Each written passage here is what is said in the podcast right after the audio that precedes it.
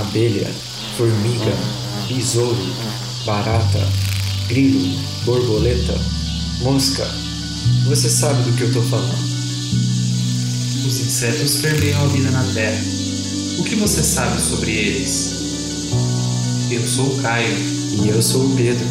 Você está escutando O zumbido do mosquito, o canto da cigarra. a pulga atrás da orelha. Você está escutando Bug seu podcast sobre insetos. Estamos começando mais um Bug Bites. Falando diretamente da Toca do Besouro. E essa semana a gente recebeu aqui na Toca do Besouro a Fabiana Chimes, que além de bióloga e pesquisadora lá na Fiocruz do Rio de Janeiro, ela tem um projeto de divulgação científica super legal, que é o Conversando com a Ciência, em mais um Em Sete Perguntas. É isso aí, o Inset, que é a série onde a gente procura demonstrar os diferentes perfis dos profissionais que trabalham com insetos em entomologia, sempre em sete perguntas fixas. Bom, e eu já queria deixar aqui um recadinho, né? Sigam a gente nas redes sociais. Os links a gente vai deixar aqui na descrição desse episódio e também lá no nosso post do Facebook. Lembrando que mais recentemente a gente criou um perfil lá no LinkedIn. É isso aí, Caio. E quem puder, né, avalie a gente no Facebook e no seu agregador de podcast. Essa é uma das formas que você mais pode apoiar a gente, né? E falando em apoio, né, produção? A equipe do Bug Bites apoia também o Setembro Amarelo, que é o mês de prevenção ao suicídio. Esse papo é um papo muito sério e a gente já vem conversando sobre isso há alguns episódios. Lembrando que se você quiser conversar com alguém sobre esse assunto, é só ligar agora mesmo para 188 e conversar com o pessoal do CVV, que é o Centro de Valorização à Vida. Lembrando que a ligação é gratuita. Então, nós também vamos deixar esse link no nosso post do Facebook e na descrição desse episódio, que é desse chat que você pode conversar com alguém preparado quando não se sentir bem e achar que deve procurar ajuda. E você pode também indicar esse serviço para os seus amigos, claro. É isso aí, produção. Converse e incentive os seus amigos ou alguém que você acha que está precisando de uma força a conversar com um profissional. Isso é muito importante. Todos esses serviços são gratuitos. Bom, e a gente precisa agradecer também aos nossos padrinhos e madrinhas, né, Caio? Nosso agradecimento especial ao Diego Machado, nosso padrinho Cigarra, que em breve vai participar também de um episódio aqui com a gente. Valeu, Diego! É isso aí, valeu, Diego. E a gente também queria agradecer a professora Luciane, que é a nossa madrinha abelha operária, que junto com o Diego participa do nosso grupo lá no Facebook. A produção sabe muito bem, né? Que eles ficam sabendo na segunda-feira o tema do episódio da semana, assim como o tema da curiosidade da semana. E por último, mas não menos importante, a gente gostaria de agradecer também ao Paulo Ozaki, que é do Agro Resenha Podcast, nosso padrinho Formiguinha. Muito obrigado por nos apoiarem, pessoal! É isso aí, muito obrigado, pessoal. E se você gostar muito do nosso projeto, ao ponto de você querer apoiar a gente mensalmente, como está fazendo o Paulo, a professora Luciana e o Diego, é só você acessar bit.ly barra apoiebb e ver todos os planos que a gente tem por lá, com diversas recompensas, começando com R$ reais mensais. O link a gente vai deixar também na descrição e também no nosso post do Facebook. Bora pro nosso episódio então, produção? Mas a gente não pode esquecer, né, Caio? Antes da gente ir pro nosso inset com a Fabiana, A gente precisa falar da nossa. curiosidade da semana. Vamos lá então.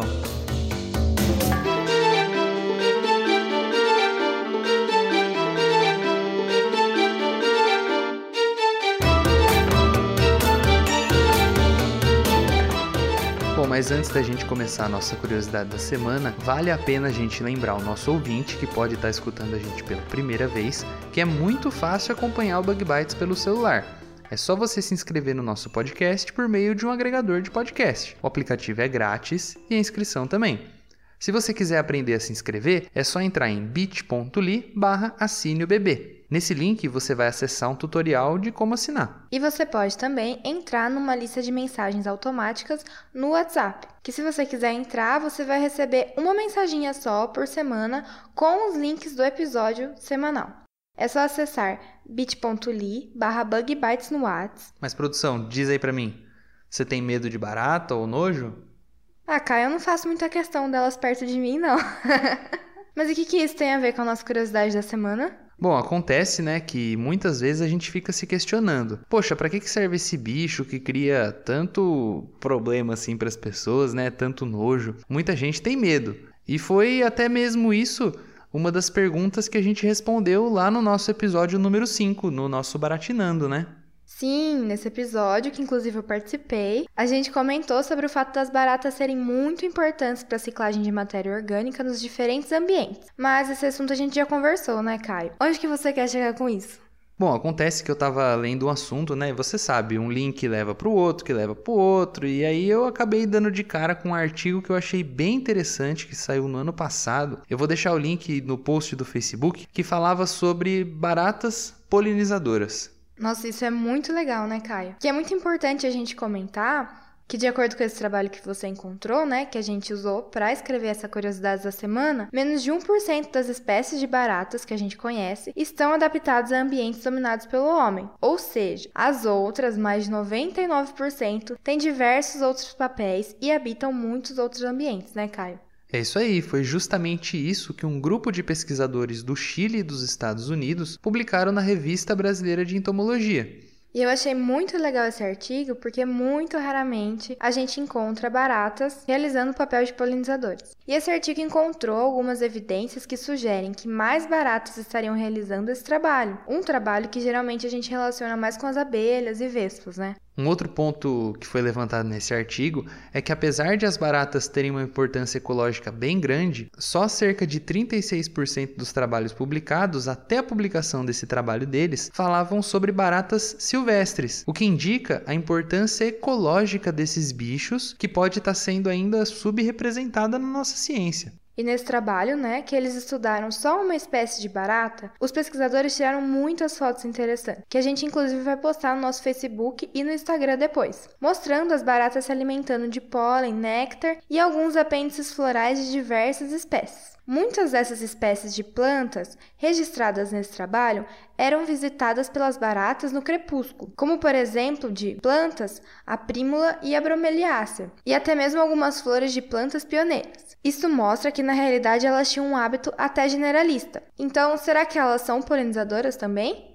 Bom, ainda é cedo para a gente dizer claramente que elas são polinizadoras, né? Porque o que os pesquisadores queriam mesmo com esse trabalho era entender um pouquinho da ecologia dessa barata, que ela é endêmica lá do Chile. E eles acabaram por descobrir uma relação muito interessante com as plantas nativas daquela região. E as baratas, que são geralmente encontradas em climas tropicais e subtropicais, justamente por serem de climas mais úmidos, são bem incomuns em regiões frias. No caso desse trabalho, foi o primeiro registro de espécies nativas de baratas mais ao sul que se tem conhecimento no semiárido da região neotropical. Esse trabalho, que foi desenvolvido lá no sul do Chile, mostra que, por exemplo, a importância desses insetos em regiões como o Mediterrâneo chileno podem ter sido subestimados ao longo dos anos. E de acordo com os autores desse trabalho que a gente está falando, as flores nectários podem ser muito importantes para explicar como as baratas são capazes de sobreviver em regiões secas como o sul do Chile. Relação essa que tinha sido muito pouco encontrada na natureza anteriormente. Ainda, de acordo com os autores, as flores, além de proverem um habitat mais seguro, oferecem fonte de alimento e umidade às baratinhas, enquanto por outro lado elas ajudariam polinizando as flores. Uma interação muito interessante. Seria esse um caso como o exposto pela Blanca Blazakova, Caio, e seus colaboradores em 2008.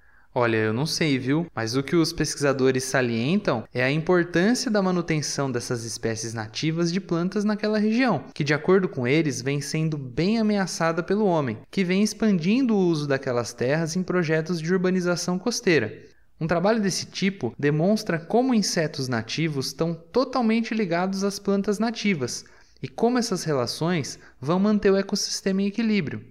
Ainda de acordo com esses autores desse trabalho, a perda de plantas nativas, como as bromélias, as prímulas e até mesmo aquelas plantas pioneiras que a gente falou, podem significar também a perda de uma riqueza da fauna que pode nunca ser descoberta pelo homem, já que ambas as plantas e as baratinhas desse trabalho só ocorrem naquela região. E isso mostra pra gente como os processos de urbanização e agricultura devem sim ser levados sempre em conta e com muita responsabilidade e cuidado. Afinal, como vocês já comentaram, né, em alguns episódios, tem barata sendo usada na alimentação humana, baratinha sendo utilizada como pet e tem baratas assumindo papéis ecológicos muito importantes. Muito legal. Mais uma vez a gente vendo aí que as baratinhas vão surpreendendo a gente com as suas funções mais diversas nos ecossistemas, né? Mas e aí, Caio? As baratinhas desse trabalho são ou não são polinizadoras? Calma, produção, calma. De acordo com esses autores, isso ainda não foi confirmado. O que foi confirmado mesmo foi uma relação muito íntima dessas baratinhas com todos aqueles apêndices florais de diversas plantas. Para a gente saber mesmo se a gente tem mais uma espécie de barata polinizadora sendo encontrada pelo homem, eu acho que a gente vai ter que esperar a comunidade científica investigar um pouquinho mais, viu? Mas enquanto eles pesquisam, vamos escutar o inset dessa semana, né? É isso aí. Então vamos lá.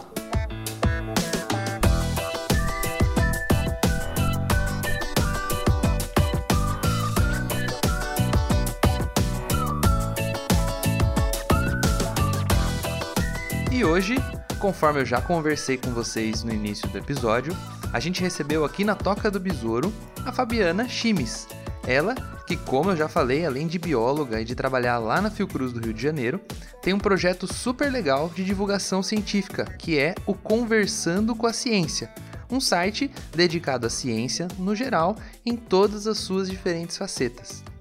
E hoje, especificamente, ela veio conversar com a gente sobre tudo isso em sete perguntinhas que você, o nosso ouvinte do Bug Bites, já deve estar acostumado, né? Seja muito bem-vinda à Toca do Besouro, Fabiana. Olá, eu que agradeço a oportunidade de estar aqui participando desse podcast tão legal. Primeira pergunta. Fabi, começando o nosso em sete perguntas, conta pra gente um pouquinho, né? Como é que você se interessou por insetos? Por que, que você decidiu trabalhar com eles? Olha, gostar, gostar, eu gostava desde que eu era criança. Eu nunca fui uma criança que tinha medo de insetos. Eu sempre gostei de observar vagalume, piscando durante a noite, ficava flutuando com, com eles piscando. Mas eu sempre tive dúvida, porque eu fiz técnico em análise clínica e também me apaixonei por laboratório. E eu queria biologia ou farmácia para tra trabalhar com laboratório. Aí decidi para biologia. E na biologia eu, sem querer, fui parar no ramo da zoologia. E aí fui trabalhar com insetos de vez na faculdade. Fui monitora de zoo por dois anos. É, cuidava da, da curadoria do laboratório de zoologia. Fui fazer estágio na Fiocruz, na área de diântomo, e acabei continuando depois do estágio e estou lá até hoje trabalhando com os meus insetos. E o que, que, mais especificamente levou você a trabalhar com eles lá na Fiocruz? Foi alguma oportunidade que tinha aberto? Foi você que foi procurar trabalhar com os insetos? O que aconteceu? Conta um pouquinho pra gente. Eu tinha acabado de cumprir as minhas horas obrigatórias de estágio, que era em escola, porque eu me formei em biologia licenciatura, mas eu tinha uma, um grande sonho de entrar na Fiocruz aqui e fazer um estágio, pelo menos em laboratório. E surgiu uma vaga nesse laboratório que eu estagiei e continuo trabalhando no laboratório de simulídeos e oncocercose para estagiar junto com o projeto de mestrado do, de quem hoje é meu chefe. Fiz o estágio lá um ano, acabei me apaixonando pelos simulídeos, são tão bonitinhos, e acabei é, que continuei e fiquei efetivada lá e estou lá trabalhando com eles até hoje. Então não foi uma, uma, uma paixão assim que você. De início não. Se interessou. De início não, né? Só depois que você foi conhecendo, foi gostando, né? Foi, foi, mas começou, tudo começou na faculdade. Eu, eu, comecei como monitora de botânica e como monitora de botânica eu entrei em contato com o técnico do laboratório de zoo e com a professora de zoologia e eles estavam precisando de alunos para poder cuidar do laboratório, da coleção que a faculdade tinha. E eu me, disponibilizei a ajudar junto com a monitoria de botânica. E acabei abandonando a monitoria de botânica e fiquei com a zoologia, acabei me apaixonando assim meramente por acaso. Ah, que legal. Muito legal. A, a, produção também era assim, ela trabalhava mais com essa parte de botânica, e depois ela foi se interessando por entomologia, e aí ela acabou trabalhando na entomologia até hoje em dia, participando do nosso podcast, né? É legal isso. A gente vai mudando muito, né, ao longo da graduação. Sim, você entra com foco em alguma coisa na, na, na, graduação e é tanta coisa bacana que você vê pelo caminho, tanta oportunidade legal que você acaba mudando totalmente seu foco, até você conseguir se achar no que você realmente quer. No meu caso, é, bem da metade para o final da faculdade, foi a paixão pela zoologia mesmo. Segunda pergunta. Mas Fabi, conta pra gente, mais ou menos assim, como que, que é esse seu trabalho com insetos que você desenvolve aí na Fiocruz, é, o que, que você faz? Explica pro ouvinte como que um biólogo, zoólogo, acabou trabalhando com insetos numa instituição tão importante, tão legal como a Fiocruz. É, eu trabalhava com curadoria na faculdade, eu reformei é, praticamente junto com uma amiga toda a coleção de vertebrados da, do laboratório e invertebrados. Né? Nós restauramos tudo, fazíamos eventos, mostrávamos os insetos. E através dessa experiência que eu tive com o laboratório da faculdade, quando eu fui fazer o estágio na, na Fiocruz, meu chefe viu que eu tinha trabalhado com curadoria e quando eu terminei o estágio fui trabalhar com a parte de curadoria do laboratório. Então lá é, a gente tem que seguir, né, uma regra para a parte de curadoria para manter todo o material histórico que tem dentro do laboratório. Hoje eu trabalho com uma família específica, que é Semulide, e nós temos uma coleção pequena, mas muito importante. Temos material lá de 100 anos, então você tem que estar sempre de olho na temperatura do, da sala que, que a coleção fica, a umidade ela tem que estar compatível com a temperatura para não, não ter nenhuma alteração e não prejudicar na conservação do inseto. Está sempre trocando a naftalina, que é o que a gente usa para preservar, não causar, causar fungo e nem o envelhecimento da, da, da espécie para poder manter aquela formação original dele para você conseguir olhar e identificar aquela espécie. Fazer a curadoria úmida, que nós trabalhamos com álcool, sempre olhar os vidros com álcool para ver se está diminuindo e ter que repor o álcool, fazer a troca do álcool, com o tempo ele perde a concentração. Então, assim, é um trabalho braçal, é um trabalho árduo, mas que é muito gostoso e muito prazeroso de, de se fazer. Você ter a oportunidade de trabalhar com material que Lutz coletou há 90 anos atrás, 80 anos atrás. Grandes cientistas coletaram e você tem a oportunidade de trabalhar e cuidar, né, para que esse material ele consiga sobreviver por mais 100, 200 anos e que outras pessoas tenham acesso a ele, é muito importante. Então, assim, é muito gratificante o trabalho na, na Fiocruz. É, algumas pessoas acham que você faz só a, a taxonomia, a identificação de espécies, assim, na minha área de curadoria, eu trabalho tanto com a taxonomia, nós identificamos as espécies que estão lá que não conseguiram identificar, catalogamos todo o material e fazemos essa parte de manter ele para que venha durar por muitos e muitos e muitos anos, assim como pessoas que vieram antes continuaram mantendo. E é uma história muito importante. Eu, hoje eu trabalho é, em conjunto com a referência do, do laboratório Continuo na taxonomia, é, a referência ela trabalha tanto com a parte de triagem e taxonomia do inseto, quando chega no laboratório, a gente tem que fazer a separação das espécies, a identificação das espécies, a catalogação das espécies e depois fazer a parte de biologia molecular, que eu não vou entrar em detalhes porque não é minha área. são, são outras pesquisadoras que trabalham com a parte da, da molecular que não é minha área, não é meu foco, eu até corro disso, até falo, gente, não, não me coloca para fazer molecular, porque eu adoro fazer a parte de, de, taxonomia que eu considero muito importante. De você pegar uma espécie sem nome, sem nada, e você conseguir parar numa lupa e você identificar e, e saber que espécie é aquela. É, mas hoje em dia a biologia molecular também está sendo uma grande ferramenta para fazer até taxonomia, né? Sim, porque hoje a gente está com muito problema de variação de espécie, até por causa da, da, variação climática, da intervenção humana é, nos habitats. Então, assim, está havendo algumas variações. Então, a biologia molecular ela está ajudando muito é, nessa parte, porque às vezes a gente pega, olha o inseto inteiro e tem uma coisinha ou outra que faz diferenciar e faz a gente ter dúvida de bater o martelo, de bater o martelo se é aquilo ali ou não. Então, assim, a molecular ela ajuda bastante nessa parte. Terceira pergunta. Mas Fabi, Você disse pra gente, né, que você, eu já comentei aqui no começo desse episódio, né, que você é formado em biologia, que você tá fazendo seu mestrado, que você tá fazendo pós-graduação em divulgação científica. Conta pro nosso ouvinte qual ideia ou qual pessoa te inspira na entomologia ou na ciência e principalmente o porquê, né? Que essa pessoa, essa ideia te inspira tanto. Você falou que você trabalha com materiais, por exemplo, do Lutz, etc assim, materiais centenários aí, com certeza tem alguma coisa que te inspira, né? tem sim. Na verdade, eu, a parte de divulgação científica começou na graduação, eu tinha que montar a minha monografia, e eu não. Eu sempre falei para as minhas amigas da faculdade que eu não queria fazer um levantamento bibliográfico, que eu queria fazer algo diferente que eu fosse lembrada por isso.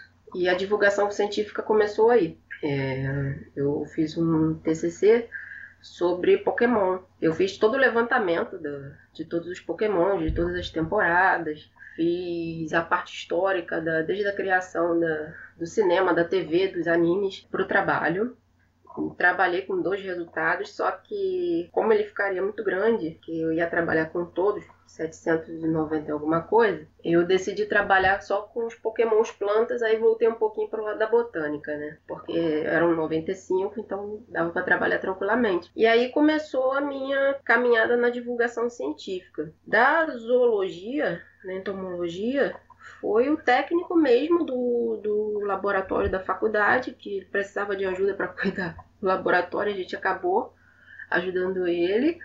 E a confiança da professora no nosso trabalho, que ela enfatizou, ela, não, quero que vocês trabalhem aqui, professora Alice Helena e o técnico Ademar, então nessa parte de Zoom foram os dois. É, fora as leituras que a gente tem, que a gente trabalha hoje com Lutz e, e Oswaldo Cruz, Carlos Chagas, é, são cientistas que nos inspiram muito a continuar na carreira. E através da divulgação científica, eu acabei caminhando para o mestrado de ensino em ciências.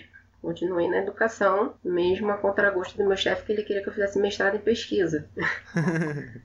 e, e eu continuo trabalhando com divulgação científica desde a graduação. Foi Pokémon na graduação, eu trabalho com representação feminina em três desenhos animados na divulgação científica, que eu estou terminando agora, e vou trabalhar com filme no, no, mestrado. Muito legal. E eu acho que é legal você contar isso para a gente perceber, né? Como que é importante essas pessoas que às vezes a gente acha que elas estão perto da gente, elas não podem inspirar a gente, né? Como você falou do técnico do laboratório, do seu orientador, que eles foram pessoas que te inspiraram a seguir essa carreira, né? Sim. Eu acho que todo mundo, acho que normalmente a gente pensa assim, inspiração, a gente pensa em grandes nomes assim, pessoas muito famosas, mas a importância de quem tá perto da gente também inspirar a gente é muito grande, né? Com certeza, às vezes tem pessoas do nosso lado que são grandes inspiradoras e a gente acaba não reparando. Então eu aproveitei todas as oportunidades que eu tive, tanto na graduação com eles, é, na Fiocruz, até o, o meu, meu chefe foi meu orientador, hoje meu chefe também, um grande entusiasta da, entomologia. E são pessoas que não, não, não têm um conhecimento tão grande como o Lutz ou como o Oswaldo Cruz, mas que inspiram, inspiram é, alunos a seguir uma carreira que hoje a gente vai trilhando aí até.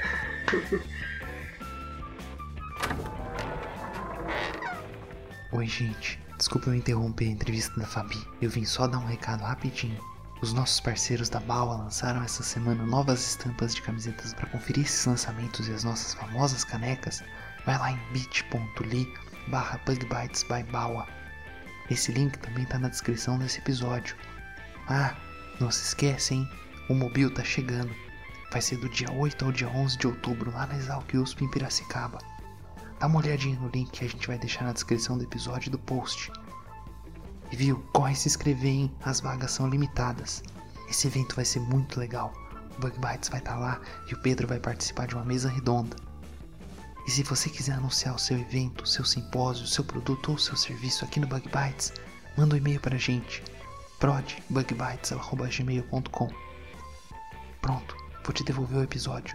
Desculpa aí qualquer coisa, hein? Quarta pergunta. E você falou pra gente, né, Fabi, que você tá com outros projetos, né? Você tem os projetos das, é, de animação, você já teve do Pokémon, agora você vai ter o projeto seu de um filme, né? Então, você parece que você consome bastante tipo de conteúdo, bastante mídia diferente, né? A gente costuma aqui no aqui no Sete Perguntas perguntar para quem a gente está entrevistando alguma mídia que ele indicaria, né, pro nosso ouvinte. Então, por exemplo, algum livro, algum filme, alguma série, alguma coisa assim, né? Que você gosta de consumir no seu tempo livre e que você indicaria aos ouvintes, mas não precisa ser nada muito científico, não. Tem alguma coisa que você indicar pra gente ou não?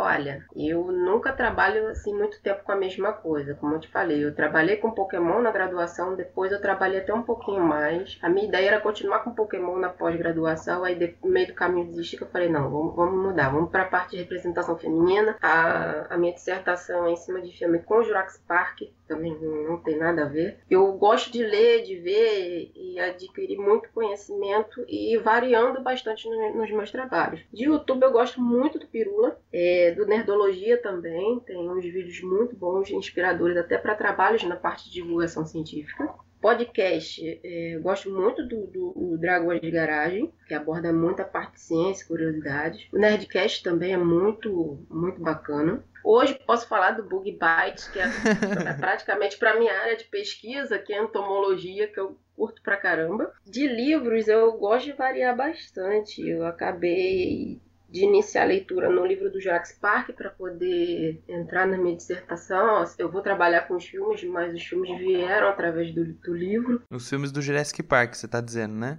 Jurassic Park. Terminei A Morte do Capitão América, de Larry Hama, um livro muito bom. Na fila tem deuses americanos, mitologia nórdica, a psicologia da Mulher Maravilha.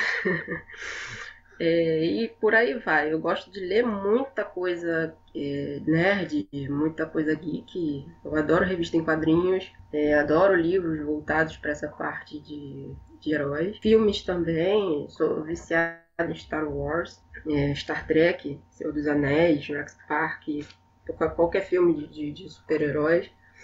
Filmes de terror também, para dar uma, uma, uma distanciada da parte da parte geek até citar que teve um, um ilustrador que ele não, não é cientista e ele fez um trabalho brilhante de misturar Star Wars com insetos imaginários. É o Richard Wilkinson, vocês podem procurar no Google, as imagens estão lá. Então, assim, os insetos são bem estilos a catálogos antigos assim, de, de história natural. Uhum. Então, ele mistura elementos mesmo de insetos com a cultura pop. E o primeiro volume dele de, de ilustração foi com Star Wars. Ah, legal. Então, assim, é bem bacana. Depois você passa o link para mim aí, eu vou deixar o link aí na descrição e também lá no Facebook pro pessoal que quiser dar uma olhada. Você passou bastante coisa legal para os nossos ouvintes consumirem, hein? é, até fiz uma listinha aqui, mas se eu continuar falando, eu vou ficar aqui a tarde toda falando pra você lista de livro. Não, depois, depois você passa pra gente um, um episódio que você gosta bastante do Pirula, a gente deixa o link, ou então um episódio do Nerdologia, algum do Nerdcast. É que eu sou meio, meio suspeito para falar todos esses conteúdos aí que você falou, que eu acho que não tem nenhum desses aí que eu não gosto, então eu não posso falar muita coisa não. Depois você indica, viu? Senão vai ficar minha indicação. tá ok. Quinta pergunta. Fabi, além de todos os estudos, tudo que a gente trabalha mesmo, né? Com certeza você trabalhando com entomologia, trabalhando aí na Fiocruz, você já passou por alguma situação curiosa ou engraçada, né? Porque não é tudo formalidades, não, não é tudo sério o tempo todo, né? Às vezes a gente se diverte um pouquinho também, né? Com certeza. E geralmente é sempre na parte de campo, porque dentro do laboratório a gente tem que seguir a biossegurança, então é, é sempre mais sério. Mas no campo é inevitável. É, vou citar que um episódio, eu estava fazendo uma coleta com o meu chefe no parque aqui do, do Rio e nós fomos andando bem adentro da trilha porque estávamos procurando bem a, a, parte inicial da cachoeira para poder fazer a coleta, porque eu trabalho com inseto aquático. E não tinha ninguém. E a gente tá lá com os equipamentos, fazendo uma edição tal, coletando, e daqui a pouco aparecem três pessoas. A gente para e fica olhando. E eles começaram a fazer um book fotográfico, bem ao nosso lado. A gente trabalhando, coletando material para levar para o laboratório, e eles nem aí, como se a gente não estivesse lá e fazendo book fotográfico ali no meio da, da floresta. E de boa, assim, sem, sem nem ligar pro que a gente estava fazendo e trabalhando ali. Mas não era book nu, né? Era só era book não, normal. Não, ah, bom, não. então tá bom. Ainda bem que não, estavam, estavam de roupa. Pelo menos isso. Já pensou? Já pensou a galera começa a ficar pelada lá do lado de vocês, vocês trabalhando, pelo amor de Deus, o que tá acontecendo? É, é o pior que a gente não poderia nem sair, porque a gente conta o tempo que a gente tem que continuar no local para fazer todo o processo. Então a gente ia ter que continuar vendo aquela situação e trabalhando. mas, mas pelo menos vocês tiraram umas fotos artísticas pra colocar no trabalho ou não? Olha, nesse dia a gente até ficou meio assim, a gente parou e ficou olhando assim para eles, tirando lá a foto e assim fazendo caras e bocas e poses. A gente até meio que só, ti- só tiramos mesmo as fotos que tinham que conter no trabalho, mesmo as científicas. É, Mas já acontece muito esse tipo de coisa. E fora os tombos que a gente toma ao meio do caminho e fica rindo depois.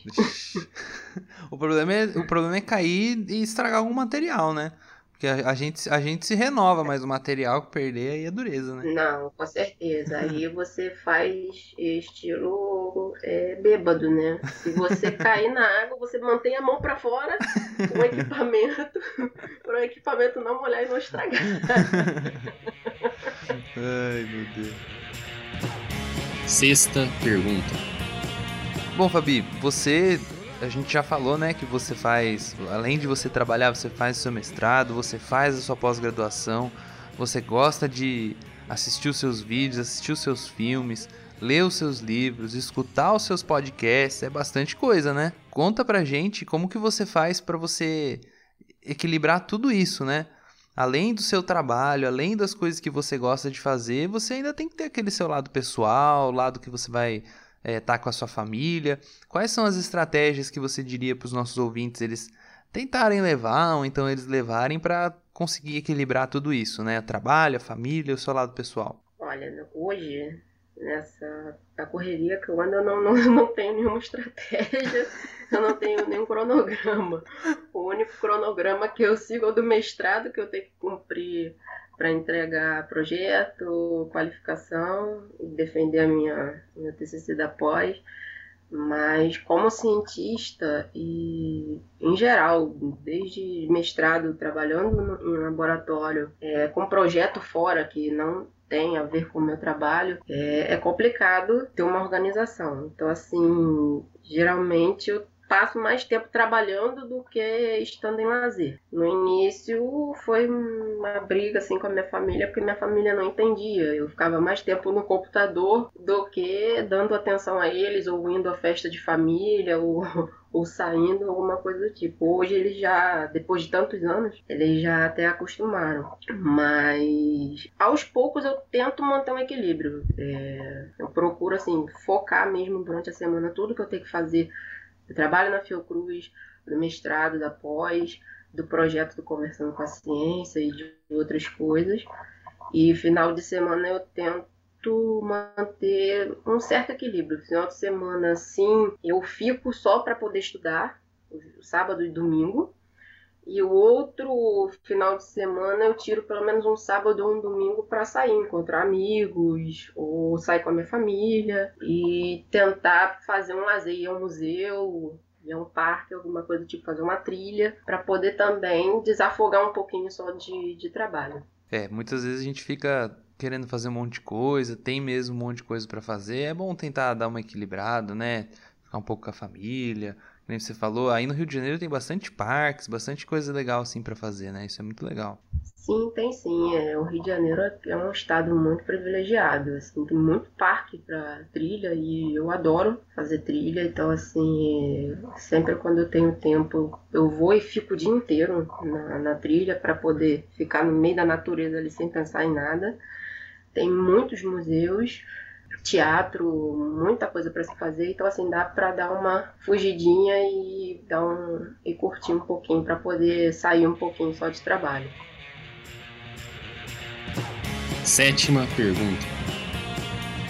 Bom, Fabi, infelizmente a gente está chegando aqui ao fim do Bug Bites, né? E aí eu preciso fazer para você a última pergunta do nosso Inset, a sétima pergunta, e que é uma pergunta que bastante gente se interessa, viu? O pessoal tá sempre querendo saber essa última pergunta. E é também a mais simples, né? Para você, qual que é o inseto mais legal e principalmente por que, que ele é o inseto mais legal? Olha, eu tenho dois. Dois que eu adorava desde de criança. Como eu já tinha citado antes, o vagalume. Eu ficava vidrada com aquela luminescência no escuro quando eu viajava para casa de uma tia minha lá no interior de, de Itaguaí tinha muito. Então, assim, eu parava e ficava olhando eles voando, assim, piscando, e ficava ali é, imaginando um monte de coisa voando no mundo da fantasia. então, assim, me, me marcou muito o Vagalume. Se um dia eu puder trabalhar com eles, eu vou ficar muito grata. Legal. E o Louva-a-Deus. O Louva-a-Deus foi bem depois, mas pela, pela, por toda a morfologia, a composição do louva-a-Deus, eu acho ele um inseto muito imponente, é bonito, forte, bem representativo. Ainda tem aquela questão da fêmea, né? Que a fêmea, depois do acasalamento, ela vai lá e corta a cabeça do macho. É. é, bem, é bem, bem interessante.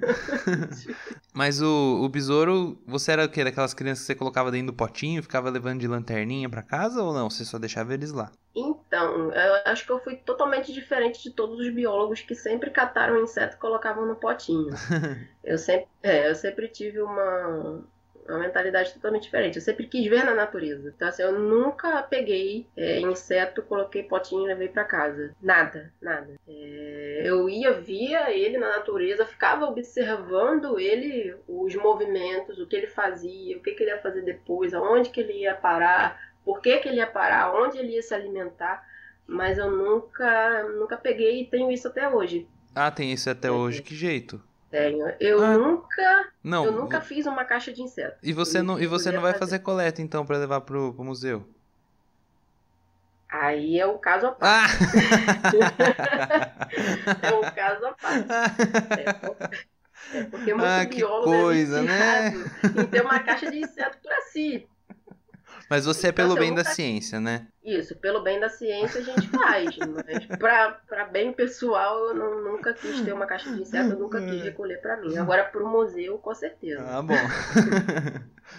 então você que tá ouvindo a gente aí, se você quiser fazer uma caixa, não faça. Vá lá no museu da Fabi que ela pega e mostra para você, né, Fabi? Com certeza. Ó, foi uma boa tática sua, hein, pra impedir as pessoas de pegar. Gostei. Fazer isso profissionalmente. É, mas é, é acho que sempre foi uma escolha minha, uma, uma, essa parte de, de, observação mesmo. Eu sempre gostei muito de observar e, e não querer tirar. É, é, da natureza, então vai continuar ali. Como eu trabalho, aí o trabalho me faz retirar mais para poder continuar é, investigando aquele inseto. Agora, se for para bem pessoal, eu prefiro observar ele diretamente na natureza. Então aí você tira com dor no coração, né? Apesar de ser profissionalmente, é com dor no coração, né? Sim, sim.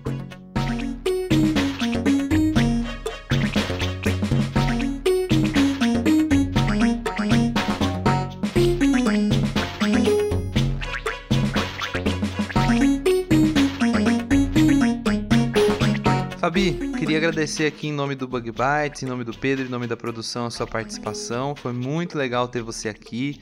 Muito obrigado por dividir com a gente as suas experiências, contar um pouquinho sobre o que você trabalha, sobre o seu projeto. E quem quiser conhecer um pouquinho mais sobre o Conversando com a Ciência, como é que o pessoal faz para encontrar vocês e para consumir um pouquinho do conteúdo de vocês? Conta pra gente como é que é esse projeto como que o pessoal faz para encontrar vocês. Então, o projeto ele começou esse ano, em março, juntamente com uma amiga que é doutora em ecologia, a Viviane. Nós sentamos e desenhamos todo o projeto Começamos com o site, mas o site não suportou a quantidade de coisas que nós colocávamos. E nós partimos é, para o Facebook. Quem quiser encontrar, estamos no Facebook e no Instagram, arroba Conversando com a Ciência, tanto para o Facebook quanto para o Instagram. E é uma forma de popularizar e divulgar a ciência de forma mais simples, porque a gente quer alcançar todas as pessoas de todos os níveis, desde o mais leigo até um pós-doutor. Qualquer pessoa que leia as nossas matérias, elas venham entender a ciência, é, sem aquela linguagem técnica que a gente entende, né, conversando com nossos pares, mas quem não conhece acaba ficando meio perdido. Então a gente sempre leva de forma mais simples para que qualquer um é, consiga é, entender. E nós trabalhamos com praticamente quase todas as áreas da biologia. Nós temos colunistas que são destinados a essas áreas. A Viviane fica com a parte de ecologia, nós temos a Amanda com a parte de biologia marinha, a Vanessa com genética, as outras meninas a parte de micro, parasito. Temos é, o pessoal da história, da geografia, paleonto, da geologia, e letras, e cada um divulga a sua área de forma mais simplificada, para chamar a atenção é, da população, aproximar né, a população da ciência, porque às vezes é, a população acha que está muito distante. Por não entender, por não conhecer a fundo, é, você acha que está bem distante de vocês não está. Eu trabalho com a parte geek, com a parte nerd, no Conversando com a Ciência, então todas as minhas postagens serão relativas a filmes, desenhos, quadrinhos, que tem a ver com a biologia. É, a minha última postagem do, no Facebook dessa semana foi até sobre uma abelha que foi batizada com o nome de Bazinga, em homenagem ao Sheldon Cooper do The Big Bang Theory, e que já está com mais de 900 visualizações e é muito interessante porque a gente vê que cientistas também se preocupam em batizar insetos, peixes, moluscos, tem muita, é, muito animal batizado com personagem famoso até para chamar atenção, porque alguns já estão ocorrendo risco de extinção. Quando você faz essa parte de, de, divulgação usando algo que as pessoas já conhecem, é muito mais fácil de você chamar a atenção da pessoa. Então, assim, a gente tenta trabalhar dessa melhor forma possível, chamando atenção para todos os públicos e tentando integrar todas as pessoas ao mundo da ciência e mostrar que é possível para todos. Mesmo que você não, não faça uma biologia, que você não faça química, que você não faça química, é, física, matemática, mas que você consiga entender a ciência que você se aproxime dela da melhor forma possível. Parabéns, Fabi. E quem quiser conversar com você, entrar em contato, perguntar alguma coisa sobre a Fiocruz, sobre o seu projeto, como é que o pessoal faz para conversar com você? Sim, pode deixar meu contato, é, meu e-mail pessoal, fabichimes@gmail.com ou o conversando com a ciência gmail.com. O meu Instagram, que eu tenho bem mais acesso, eu visito muito mais, que é o arroba fabichimes. Qualquer dúvida, qualquer curiosidade, qualquer informação, pode entrar em contato comigo sim. Legal, Fabi. Muito obrigado então pela sua participação. Obrigada pela oportunidade, pelo convite. Fiquei muito honrada em poder participar do programa. Beijão, tchau, tchau. E a gente vai ficando por aqui. Então, até a semana que vem. Tchau.